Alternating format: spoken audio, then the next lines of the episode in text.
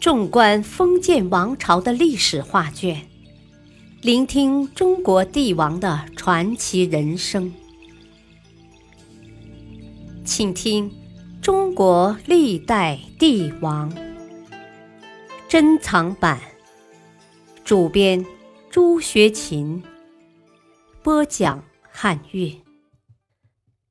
秦二世胡亥，大楚兴。陈胜王之二。当大泽乡起义的烽火迅速成为燎原之势时，原先战败的六国贵族也开始蠢蠢欲动了。这些人被降为普通人后，非常不甘心。但如果他们要造反，作为原先的剥削阶层，老百姓们不可能支持他们。因此，他们顶多是搞一些暗杀。当农民的革命如火如荼时，他们便怀着不同的动机投奔了陈胜。至于各地出现的小规模农民起义，则更是数不胜数。《汉书·延安传》中记载：“即秦皇帝崩，天下大叛。”陈胜、吴广举陈，武臣张耳举赵，项梁举吴，田丹举齐，景驹举郢，周氏举魏，韩广举燕，川山通古豪士并起，不可胜载也。然皆非公侯之后，非长官之利也。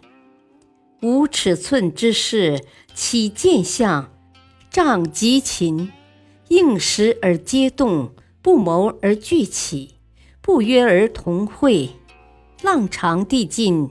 至于霸王，实教使然也。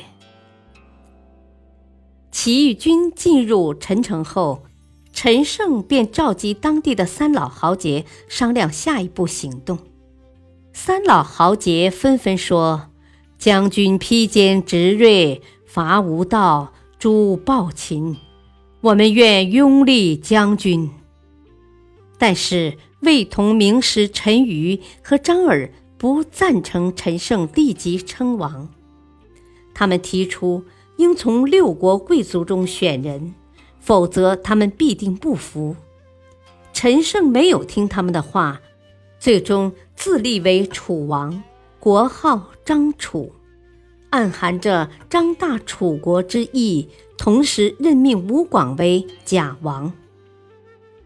陈胜、吴广领导农民起义后，地方官员派人来到咸阳，将这个消息如实禀报给胡亥。二世居然不肯相信，他勃然大怒，免去使者的官职，将其关进大牢。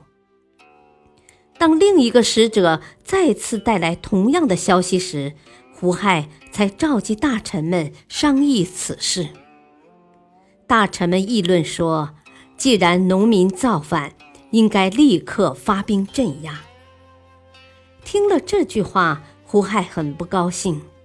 苏申通见龙颜不悦，深知皇帝不想承认有人造反的事实，于是他说。你们都说错了，现在国家太平，哪有什么人敢造反呢？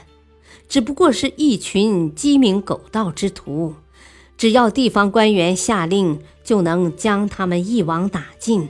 区区小事，怎么还要劳烦皇上亲自过问呢？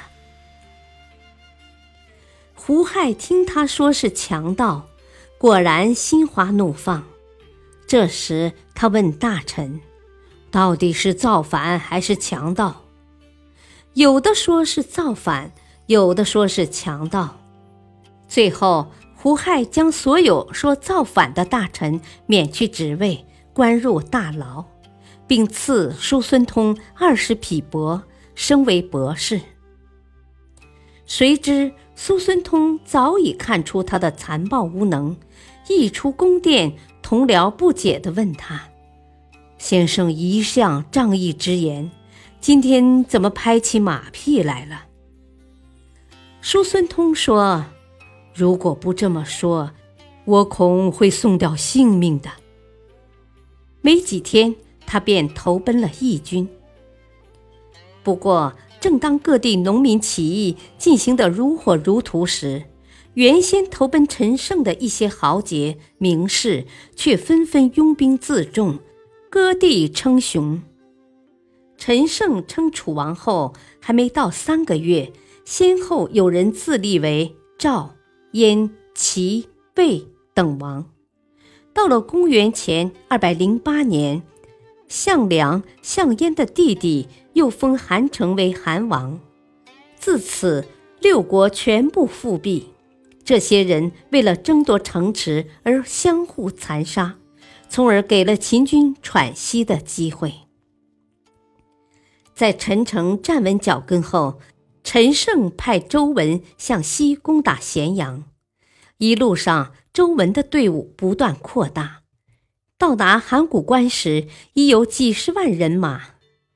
但是由于义军缺乏战斗经验，最后败北，周文自杀。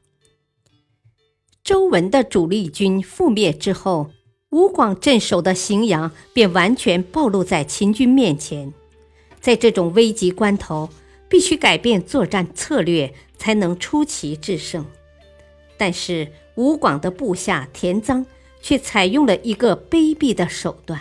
他假造陈胜之命，将吴广暗杀，同时捏造了一个罪名，证明吴广该死，然后将吴广的首级献给陈胜过目。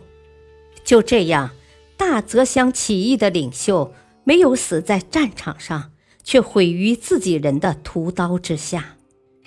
对于田臧这种擅自杀害主将夺权的行为，本来应该重责。